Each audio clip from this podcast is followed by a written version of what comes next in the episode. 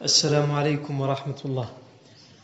بسم الله الرحمن الرحيم. الحمد ونستعينه ونستغفره ونعوذ بالله من شرور أنفسنا ومن سيئات أعمالنا.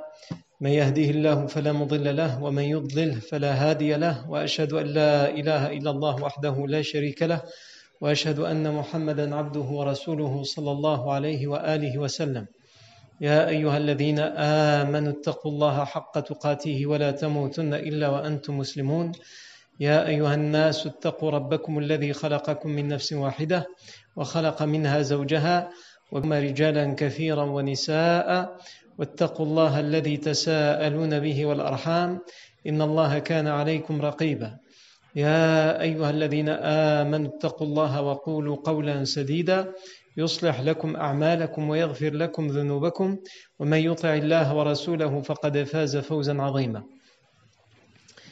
أما بعد فإن أصدق الحديث كتاب الله تعالى وخير الهدي هدي سيدنا محمد صلى الله عليه وسلم وشر الأمور محدثاتها وكل محدثة بدعة وكل بدعة ضلالة وكل ضلالة في النار. ثم أما بعد. La fois dernière, on s'est arrêté dans la bataille de Uhud. À euh, la mort de Hamza et la fuite des idolâtres. Donc on avait parlé de la mort de Hamza et on avait dit qu'après la mort de Hamza, la cavalerie va faire trois tentatives pour essayer de contourner le mont des archers et prendre les musulmans par derrière, sauf que les archers respectent scrupuleusement l'ordre du prophète sallam qui était quoi? Qui était, il leur a donné plusieurs consignes, plusieurs ordres, et un des ordres qu'on avait vu et qu'on reverra aujourd'hui, inshallah, c'était, le prophète sallam leur avait dit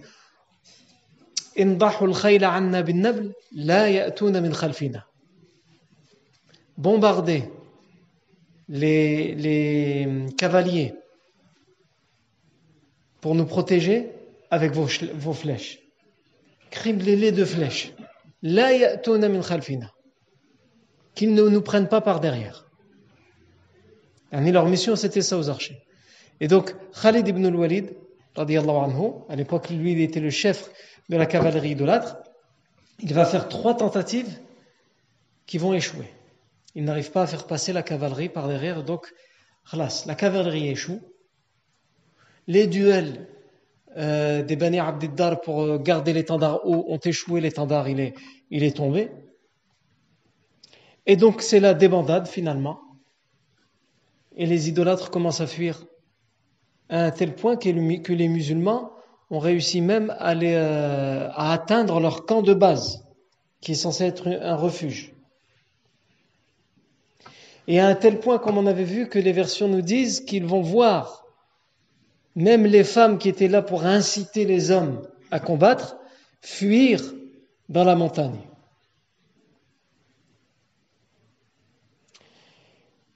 Et donc, la première chose qu'il y a à dire qu'il y a à rappeler, c'est que là, pour l'instant, on a affaire à une grande victoire pour les musulmans. Et on peut même dire que cette victoire, elle ressemble beaucoup à la victoire de Badr, sur plusieurs points. Le premier point, les duels. Ils ont tous été gagnés par les musulmans. Et les duels de Badr aussi les morts du côté idolâtre. Certes, il y a eu des morts du côté euh, musulman, mais pour l'instant, les musulmans, il y a beaucoup moins de morts que du côté idolâtre. Même si la tendance, elle va se renverser après. Mais pour l'instant, là où on en est, il y a beaucoup moins de morts dans le camp musulman que dans le camp idolâtre. Également, l'étendard qui est à terre, que les Bani Abdiddar à n'arrive pas, malgré les onze personnes qui ont tenté le coup de le garder en haut, ils sont morts et l'étendard est à terre. À Badr, la même chose. Et peut-être qu'il y a une chose qu'on n'a pas encore ajoutée, dont on n'a pas encore parlé. Et c'est par là peut-être qu'il faut commencer aujourd'hui, avant d'en arriver à, à ce qui va se passer sur le mont des archers. C'est qu'il y a un autre point de ressemblance entre Uhud et Badr, en tout cas Uhud au début, au moment où les musulmans gagnent la bataille, c'est la participation des anges. Tout le monde sait qu'à Badr, il il y a même des versets du Coran qui en parlent, Allah a envoyé des anges qui ont aidé les croyants à Badr. Qu'en est-il de Uhud? Est-ce que c'était le cas? Eh bien, on a un hadith dans l'authentique de Bukhari, c'est un hadith authentique. Selon le compagnon Saad ibn Abi Waqqas, anhu, qui a participé, lui, à la bataille de Badr, à la bataille de Uhud, Afwan. Badr aussi, mais là, en l'occurrence, on parle de Uhud. Donc ça, on a le témoignage authentique d'un compagnon qui a lui-même vécu et participé à la bataille de Uhud. Qu'est-ce qu'il nous dit à ce sujet? Il dit « Ra'aytu Rasulallah sallallahu alayhi wa sallam yawma Uhudin » ومعه رجلان يقاتلان عنه.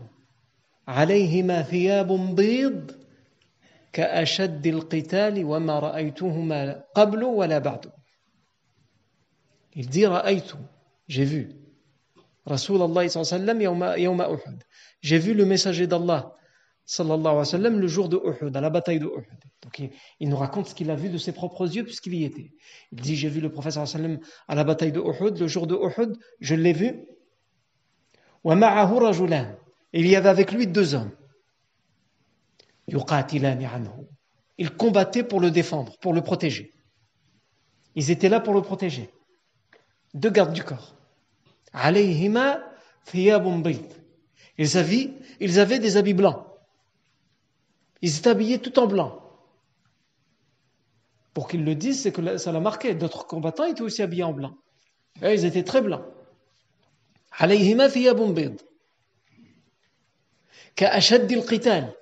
Et ils combattaient de manière très forte, très virulente. Ils étaient forts dans le combat. Ah, ils lâchaient rien. Et ensuite, il dit Et je ne les ai jamais vus ni avant ça, et je ne les ai jamais revus après ça. Enfin, qu'est-ce que ça veut dire? Moi, j'ai vu, il j'ai vu deux hommes, ils étaient habillés en blanc, ils combattaient de manière forte. Ah, ils donnaient tout ce qu'ils avaient. En tout cas, ces deux hommes, je ne les connais pas. Je ne les ai jamais vus, ni avant, et je ne les ai jamais revus après.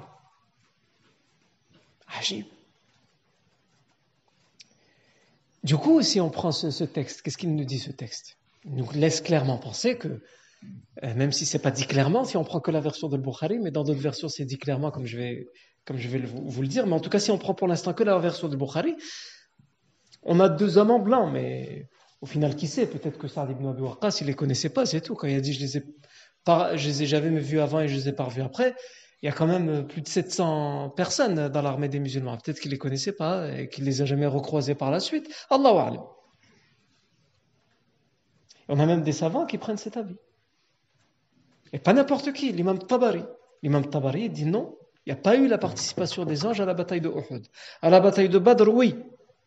Mais l'imam Tabari, qui est un mufassir, il fait le tafsir du Coran, qui est un muhaddith, qui est un spécialiste des narrations des hadiths, et qui, en plus de tout ça, tafsir plus le hadith, il est un spécialiste de ce qu'on appelle maghazi et de sira, les expéditions, les guerres et la biographie du prophète.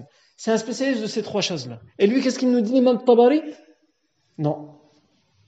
Il n'y a pas eu de participation des anges à Uhud. À Badr, oui, mais pas à Uhud. Ah. Pourtant, on a un hadith sahih qui nous laisse penser ça. Et même, je vais aller plus loin, on a une version, dans là je vous ai donné la version de l'imam al-Bukhari. On a une version chez Muslim, et Muslim aussi c'est authentique. Ce qui est dans l'authentique de Muslim, c'est authentique. Qui nous dit exactement la même chose, selon le même compagnon, Saad ibn Abi Waqqas. La seule chose, il donne deux précisions qu'on n'a pas chez le Bukhari. Première précision, il dit J'ai vu deux hommes, un à sa droite et un à sa gauche. On ne savait pas où est-ce qu'ils étaient placés exactement. Dans la version de Muslim, on a dit qu'il y en a un à sa gauche et un, à sa droite et un à sa gauche. Vous allez me dire ça, ça rapporte pas quelque chose en plus sur le, fait que c'était des anges. Mais à la fin, il dit Rajulan, ya'ni Jibril wa Mikail. Il dit deux hommes, c'est-à-dire Jibril et Mikail. Et s'il dit ça, ce qu'il n'a pas sorti de sa tête, c'est qu'il a dû poser des questions, c'est qu'il a dû le savoir, il a dû le savoir par le prophète Mohammed Mais c'est un hadith authentique. Donc là, on ne peut pas dire non, c'est pas des anges. C'est des anges. Et ça explique pourquoi Saad ibn Abi Waqqas, anhu, il ne les connaissait pas, et il dit, plus jamais après, je vais les, je vais les revoir dans ma vie. Pourtant, Saad ibn Abi Waqqas, il va vivre des années, des années après la mort du prophète Il va vivre longtemps après la mort du prophète Et il dit, je les ai jamais vus avant, jamais après la bataille de je ne les ai revus. Tabari dit, si les anges avaient participé, et encore plus Jibril et Mikaël, c'est impossible que les musulmans auraient pu perdre la, guerre de. Ça se tient comme argumentation. Jibril et Mikaël, ils participent à la bataille. Et peut-être d'autres anges, et on va perdre la bataille. C'est impossible. Le fait qu'on a que les musulmans ont perdu la bataille de Uhud, c'est une preuve que les anges n'ont pas participé. Donc comment tu fais? Tu as un hadith sahih d'un côté qui est rapporté dans les deux authentiques, avec deux versions différentes. Une chez Bukhari, une chez Muslim, et de l'autre côté, tu as un imam spécialiste des hadiths, spécialiste de, la vie du professeur sallam, des expéditions, des guerres, qui te dit, c'est impossible, et qui te donne même la logique. Alors dis-moi, il, dit que dites-moi, expliquez-moi comment ça se fait qu'à Uhud ils ont perdu si les anges ils ont participé. Les idolâtres sont plus forts que les anges. Est-ce que quelqu'un oserait dire ça? Est-ce que quelqu'un pourrait dire les idoles Ah, l'argument est fort. L'imam al-Qurtubi, qui est aussi un mufassir, il rejoint la vie de Tabari. Par contre, lui, il ne fait pas comme Tabari. Il ne nous laisse pas sans explication face au hadith. Lui, il dit, et je sais que certains, l'imam al-Qurtubi va loin, il dit, je sais que certains pourraient me rétorquer, mais le hadith, chez le Bukhari et chez Muslim, il est authentique. Qu'est-ce que vous faites avec le, hadith? L'imam al-Qurtubi dit Naam, il est, il est authentique. Il dit bien probablement que le hadith, il parle de quoi? Il parle de la seule participation de Jibril et de Mikaël qui avait une seule mission, c'est protéger le prophète sallam. Mais rien ne dit dans ces hadiths qu'on avait une armée d'anges comme à Badr qui sont descendus et qui ont combattu tous les idolâtres. Ce hadith nous dit qu'il y avait deux anges qui sont venus et qui étaient là comme des gardes du corps pour protéger le professeur Hassim, surtout qu'ils vont en avoir besoin après, quand on va voir que la tendance elle va se renverser, que le professeur Hassim va être pris par des dizaines d'idolâtres qui vont essayer de le tuer.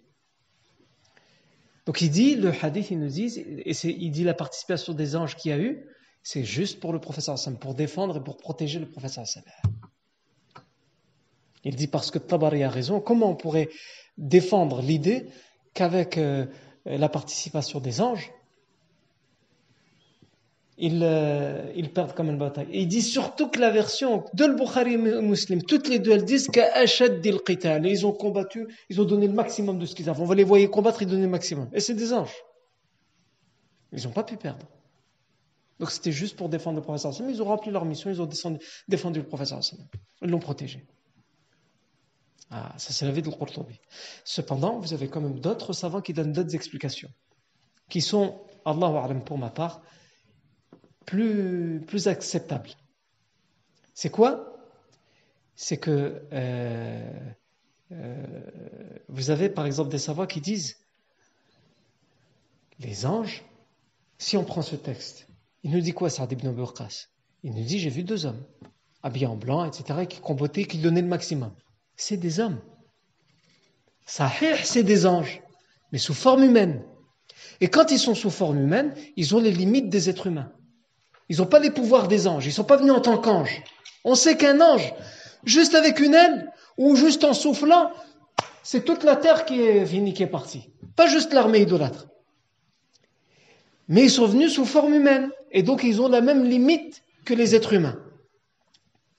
Et donc ils ont donné le maximum, c'est-à-dire ils étaient sous forme humaine, des hommes forts, des hommes vigoureux, braves, courageux, mais malgré tout, ce n'étaient pas des surhommes. Donc il dit, la participation des anges, ils disent ces savants-là, il faut la comprendre comme ça, en tant qu'hommes forts. Ils viennent sous forme humaine, sinon ce serait trop facile. Sinon Allah Azzawajal, il n'a même pas besoin des anges. Il dit kun fayakun. Pas besoin même pas que, la guerre elle, commence. Allah Azzawajal, il peut donner la victoire aux musulmans sans participation des anges. Donc, le, plus raisonnable est de penser ça. c'est que ce texte nous montre qu'il y a quand même une participation des anges, mais que ces anges y participent sous forme humaine. Après, il y a une autre hypothèse qu'on peut donner. C'est peut-être que les, anges ont participé au début de la bataille, ils ont contribué à la victoire, et qu'au moment où les archers ou la, majorité des archers vont désobéir à l'ordre du prophète sallam, les anges n'ont plus rien à faire là, ils repartent.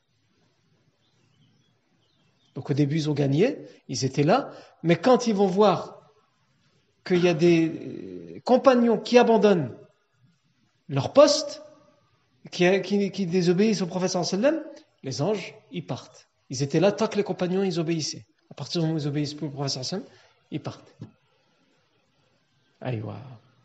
J'ai dit les compagnons, que certains. Et après, est-ce qu'on doit dire qu'ils ont désobéi à l'ordre ou pas? Ça aussi, on va, on va en parler plus tard. Il y a plusieurs hypothèses chez les savants. Est-ce qu'on doit considérer qu'ils ont clairement désobéi ou alors ils ont interprété d'une certaine manière l'ordre du professeur d'enseignement Donc, en tous les cas, on a dit que pour toutes ces raisons, euh, ce début de victoire à Uhud pour les musulmans, il ressemble à la victoire de, Badr. Pour toutes ces raisons. Les morts du côté idolâtre. Les pertes des duels pour les idolâtres. L'étendard des Bani Abdiddar qui, qui, reste à terre, euh, que ce soit à Badr ou à Uhud. En tout cas pour Uhud jusqu'à ce moment de la bataille, parce qu'après ils vont le reprendre. C'est même une femme qui va reprendre l'étendard, comme on le verra. Euh, et la participation des anges. Même si on a dit, y a deux, avis les savants, est-ce que les savants, est-ce que les anges, ils ont participé de manière générale dans toute l'armée, ou c'est juste pour défendre et pour protéger le prophète Mohammed Et cette victoire, Allah Azzawajal, il fait référence dans le Coran. Le verset 152 de Surat Ali Imran, Allah Azza wa Jal nous dit وَلَقَدْ صَدَقَكُمُ اللَّهُ وَعْدَهُ إِذْ تَحُسُّونَهُمْ بِإِذْنِهِ حَتَّى إِذَا فَشِلْتُمْ وَتَنَازَعْتُمْ فِي الْأَمْرِ وَتَنَازَعْتُمْ فِي الْأَمْرِ وَعَصَيْتُمْ مِنْ بَعْدِ مَا أَرَاكُمْ مَا تُحِبُّونَ فَمِنْكُمْ مَنْ يُرِيدُ الدُّنْيَا وَمِنْكُمْ مَنْ يُرِيدُ الْآخِرَةَ ثم صرفكم عنهم ليبتليكم ولقد عفى عنكم والله ذو فضل على المؤمنين Qu'est-ce que ça veut dire ce verset? Le verset est long. Qu'est-ce qu'il veut dire? Il nous parle de ça. Il dit Et Allah, donc Allah ici parle de la, bataille de Uhud. Allah, il a tenu son engagement, sa promesse de vous donner la victoire. Il parle de quoi De Uhud? Pourtant, Uhud, au moment où ce verset est révélé, la bataille de Uhud, elle est perdue. Parce qu'il y a certaines versions dans les tafsirs qui nous disent que ce verset, il a été révélé à quelle occasion? Au moment où des compagnons, ils ont dit comment ça se fait qu'on a perdu cette bataille alors qu'Allah nous a promis qu'on allait gagner? Et ce verset a été révélé. Allah a tenu son engagement. Il vous a fait gagner. C'est vous qui n'avez pas tenu votre engagement. Il dit Allah, il vous a fait gagner, il a tenu son engagement. Jusqu'à quel moment? Jusqu'au moment où vous avez échouez vous-même. Ici, Fashiltum, la plupart des exégèses, ils nous disent jusqu'à ce que vous, ayez été pris de lâcheté. Parce que, comme on va le voir, certains musulmans, certains compagnons, ils vont fuir le champ de bataille. Donc, probablement, vous avez eu peur. Ça, c'est qui? C'est pour qui? C'est pour les, certains compagnons qui vont fuir. Et que vous vous, vous êtes querellés. Qu'est-ce qui va se quereller? Les archers. Ils vont se disputer comme on va le voir. Il y en a qui vont dire non, on reste. Il y en a qui vont dire non, on part.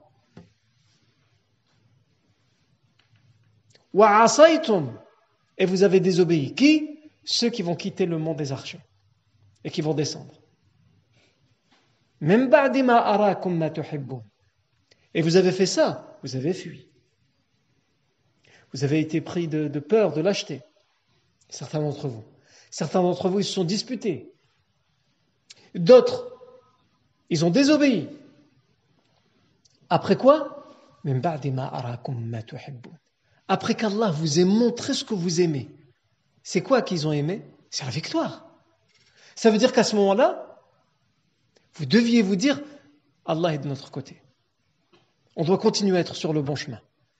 Alors qu'Allah y a tenu son, engagement. Il vous a donné ce que vous vouliez, ce que vous espériez, ce que vous aimiez, ce que vous désiriez.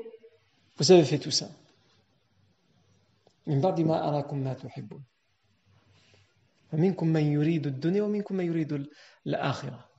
Parmi vous, il y en a qui veulent la vie d'ici-bas. Ah. Et d'autres qui veulent celle de l'au-delà. Parce qu'il va y avoir les deux. Ça reste des êtres humains. Il y en a qui vont avoir peur, il y en a, et il y en a, ils vont donner de leur vie jusqu'au bout. Ils vont rien lâcher. Donc il y a les deux. Il y a ceux qui veulent le dunya, il y a ceux qui veulent l'akhira. Ceux qui veulent la vie d'ici-bas et ceux qui veulent la vie de l'au-delà.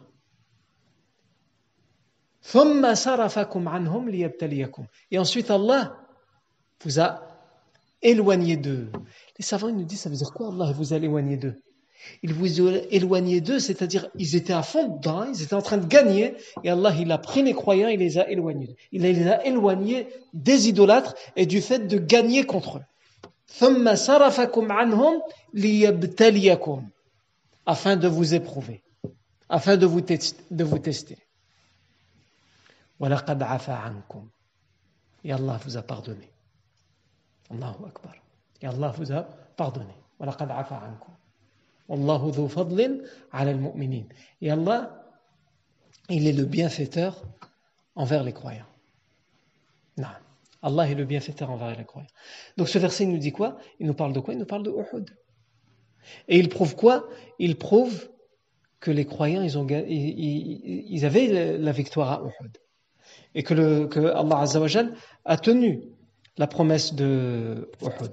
D'ailleurs, à ce sujet, pour, pour aller jusqu'au fait que c'est vraiment, ça concerne vraiment la victoire de Uhud, on a dans le recueil de l'imam Ahmad un hadith, plutôt un athar, puisque c'est quoi la différence entre un hadith et un athar? Un hadith, c'est une parole du prophète sallallahu Un athar, c'est une parole de compagnon.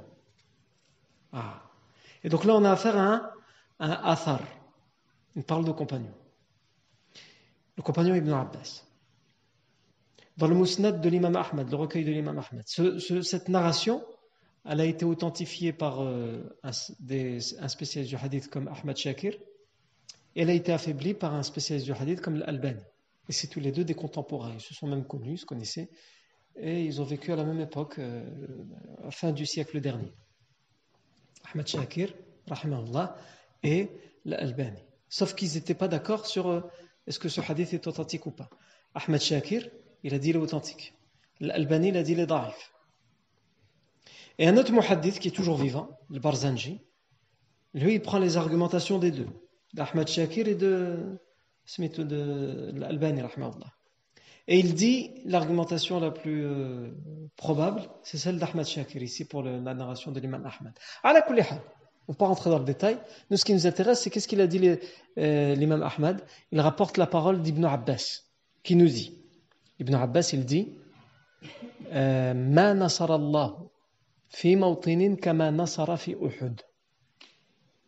il n'y a pas un endroit où Allah a autant donné la victoire aux musulmans qu'à Uhud. Ibn Abbas, quand il dit ça, la, victoire, la, bataille, elle est finie, tout le monde sait ce qui s'est passé, que ça a été un désastre. Des grands compagnons sont morts, ils ont été mutilés, les, compagnons, le professeur Sam, ils ont dû se réfugier sur la montagne de Uhud. Tout ça, on le sait, c'est fini la bataille de Uhud. Ibn Abbas, il dit, il n'y a pas un endroit où Allah, il a rendu autant victorieux les musulmans qu'à Uhud. Et le texte, il dit, les gens qui ont entendu ça, ils ont dit, on n'était pas d'accord. Mais non, à Uhud, on a perdu. Tout le monde le sait, subhanallah, on a encore la preuve. Il suffit d'aller à la montagne de on voit le cimetière des Shuhada cimetière des martyrs. Ibn Abbas, il dit Bayni, toujours dans cette version, il dit Bayni wa man ankar kitabullah ta'ala. Il dit alors, si vous n'êtes pas d'accord, il y a entre moi et entre ceux qui nient que c'était une grande victoire à Uhud, le livre d'Allah. C'est ça qui va juger entre nous et qui va trancher. Qui est-ce qui a raison? Vous ou moi? Il dit Inna Allah ta'ala yaqulu fi yawmi Uhud Inna Allah ta'ala yaqulu fi Uhud. Allah dit à propos de la bataille de Uhud. ولقد صدقكم الله وعده إذ تحسونهم بإذنه حتى إذا فشلتم وتنازعتم في الأمر وعصيتم من بعد ما أراكم ما تحبون الآية Allah vous a donné la victoire jusqu'à ce que vous fassiez preuve de lâcheté, que vous vous querelliez, que vous euh, désobéissiez, etc. Il dit ce verset, il parle de Uhud et Allah il le commence en disant quoi Et Allah vous a donné la victoire, il, a tenu sa promesse jusqu'à ce que vous, vous avez fait ça. Donc il, il dit il n'y a pas un endroit où Allah il a autant donné la victoire qu'à Uhud. Et sahih, si on prend que le début de la bataille. Ils sont trois fois moins nombreux. Ils n'ont aucun cheval. la cavalerie d'en face, elle est 200 chevaux, etc., etc. Ils sont surarmés. Ils ont les Ahabish. Ils sont 3000 hommes, et parmi les Ahabish, ils sont 2000. on avait dit les Ahabish, c'est une sorte de milice de l'époque qui était euh, spécialisée dans le combat. Et malgré tout, ils ont réussi à avoir le dessus au début. s'ils devaient perdre à cause du nombre, à cause de la superpuissance des idolâtres, ça aurait dû être un échec dès le début, pas après. Et pourtant, ils ont gagné au début. Pourquoi? Parce que ce n'est pas le nombre qui a fait la différence. C'est le fait qu'ils étaient sur le chemin, qu'ils ont obéi au prophète sallallahu Non, à la On en vient à présent euh, au mont des archers. Donc il faut d'abord se remémorer que sur le mont des archers, il y a 50 archers, selon un certain nombre de versions. Le prophète sallam, il va désigner 50 archers, des personnes qui savent bien viser au, tir à l'arc. Parce qu'ils sont en hauteur, il y a une distance, les cavaliers ça galope, donc il faut être capable de viser correctement. Et donc ils vont être sur le mont des archers. 50. Et à la tête de ces hommes-là, le prophète sallallahu alayhi wa sallam désigne comme chef Abdullah ibn Jubayr, radiyallahu anhu, qui, comme on va le voir, est sur le point de perdre la vie sur le mont des archers. Parce que lui, le chef des archers, il va rester jusqu'au bout. Et il va défendre coûte que coûte le passage, il va tout faire pour euh, empêcher les cavaliers de passer. Et s'il faut pour cela donner sa vie, il va la donner, il va la donner. Non. Ben, un certain nombre vont mourir sur le mont des archers, comme on va le voir.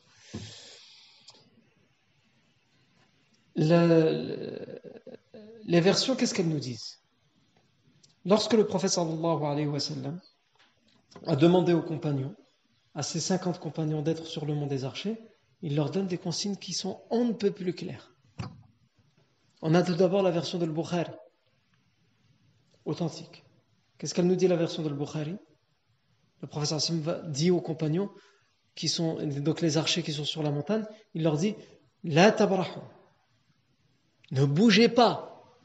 Il les met sur la, montagne, dit Vous, votre place, elle est là. Et il leur dit quoi? La tabrahu. Ne bougez pas. Normalement, c'est clair, ne bougez pas.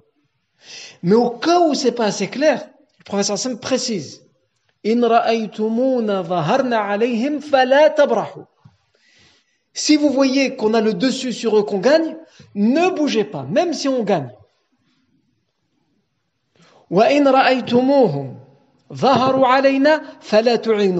Et si vous voyez que c'est eux qui gagnent contre nous, ne nous aidez pas.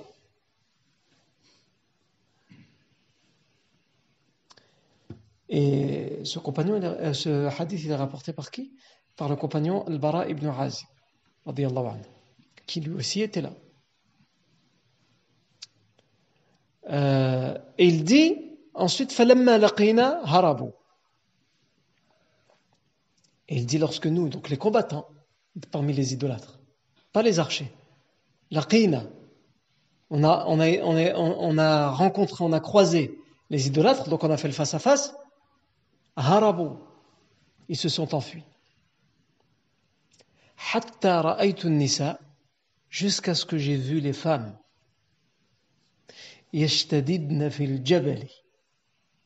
courir et s'enfuir à travers sur la montagne.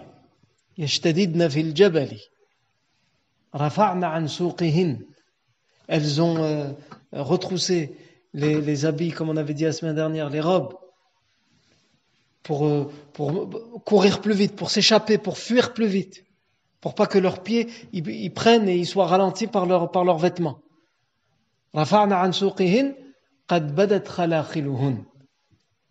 à un tel point qu'on voyait qu'elles laissaient apparaître leurs bracelets qu'elles mettent euh, autour des, des chevilles. Aïwa, khalakhil. Donc la consigne, ici ce qui nous intéresse, c'est la consigne du prophète Asma, elle est claire. In ra'aytumuna alayhim fala euh, tansuruna fala tabrahu afwan fala tabrahu وإن رأيتهم وإن رأيتموهم ظهروا علينا فلا تعينونا Si vous voyez que on a le dessus, ne bougez quand même pas de votre place. Et si vous voyez que c'est eux qui ont le dessus, ne venez même pas, même pour nous aider, ne nous aidez pas. Dans d'autres versions qui ont été authentifiées par certains, le professeur Sam leur dit Protégez nos arrières. Il dit aux archers Protégez nos arrières.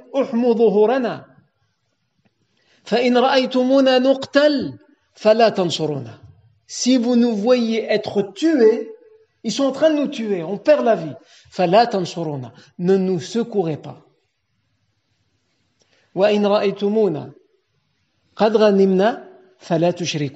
Et si vous voyez qu'on commence à prendre le bulletin, ne, ne venez pas vous associer à nous. Et dans une autre version, et ne bougez pas jusqu'à ce que j'envoie à vous. Ne bougez pas de, ne quittez pas votre poste jusqu'à ce que j'envoie à vous quelqu'un qui vous donne l'ordre, qui vous dit maintenant c'est bon, vous pouvez venir. Ah. Et donc, euh, et on a encore d'autres versions. Par exemple, la version qui dit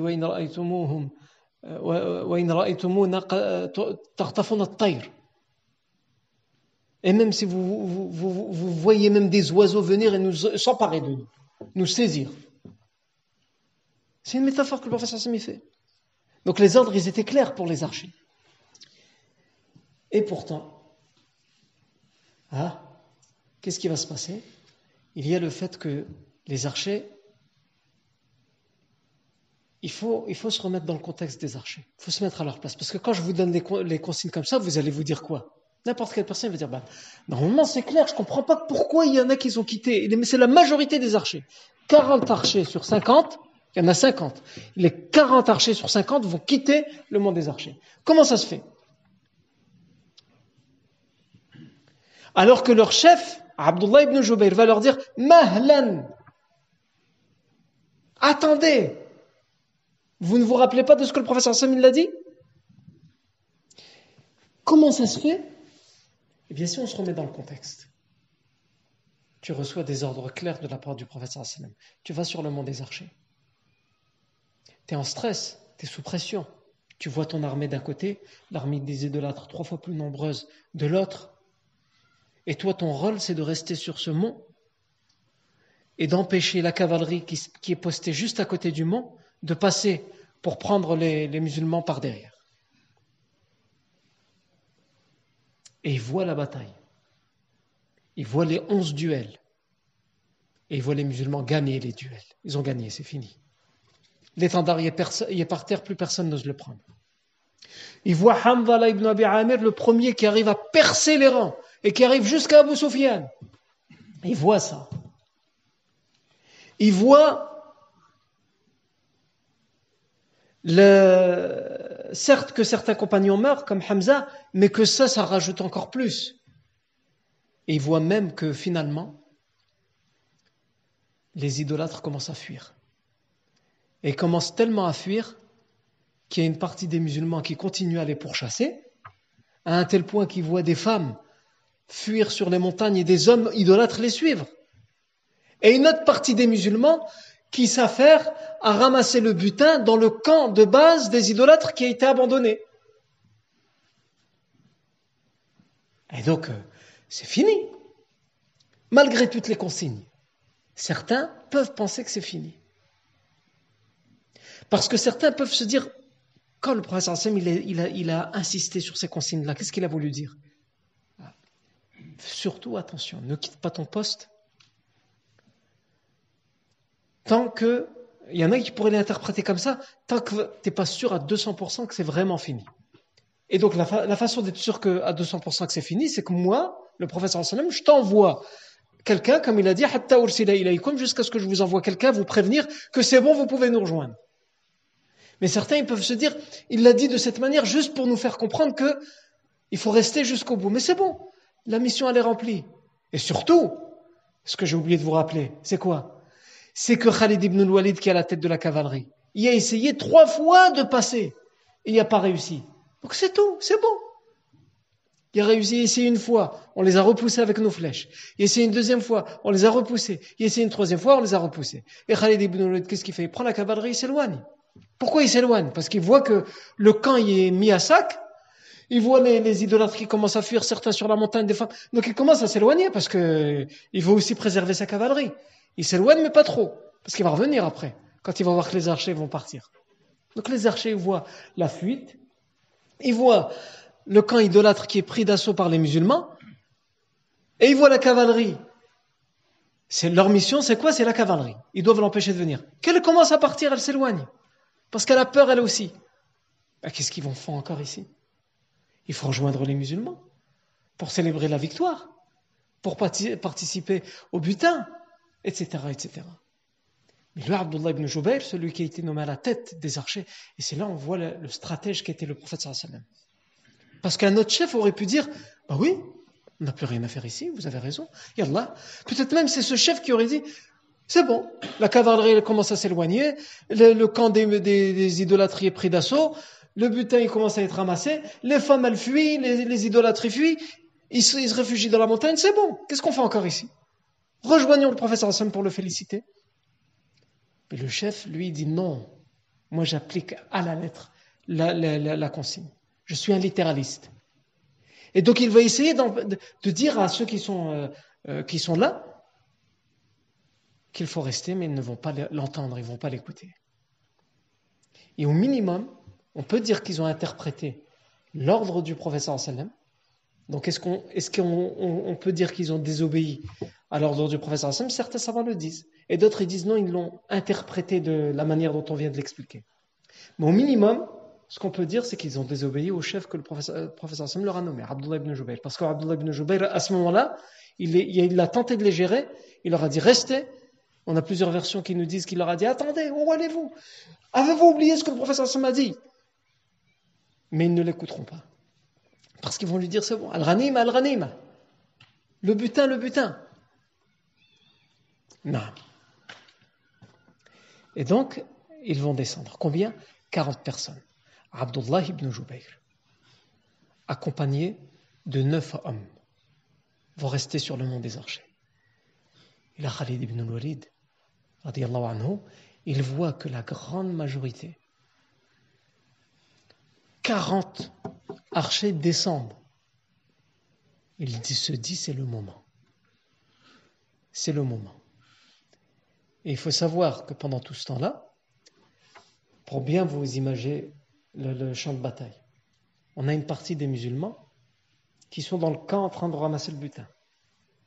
D'autres musulmans qui continuent à pourchasser les idolâtres certains idolâtres qui tentent de se réfugier, de fuir, mais il y, a, quand même encore un noyau idolâtre autour d'Abu Sofyan qui résiste. Et Sofiane, Abu, Abu attend. Il regarde, est-ce qu'enfin la cavalerie, elle va arriver les sauver? Et donc Khalid ibn al-Walid, qui était un grand stratège, il il va en faire preuve quand il était idolâtre, et il va aussi largement en faire preuve quand il va devenir musulman. Dès qu'il voit les, archers descendre, il rappelle sa cavalerie, il dit retournons, il ne reste plus que quelques archers, mais on ne pourra passer qu'après les avoir exterminés. Et de toute façon, Abdullah ibn Jubayr refuse de le laisser passer. Mais là, ils sont plus assez nombreux. Vous avez 200 cavaliers. Quand ils étaient 50 et qu'ils se réfugiaient sur le mont, il les, il les bombardaient de flèches. S'ils essayaient d'escalader, ils avaient le temps de, de leur tirer des flèches parce qu'ils étaient 50. 50 qui tirent des flèches les unes après les autres, même si tu es 200, tu as du mal.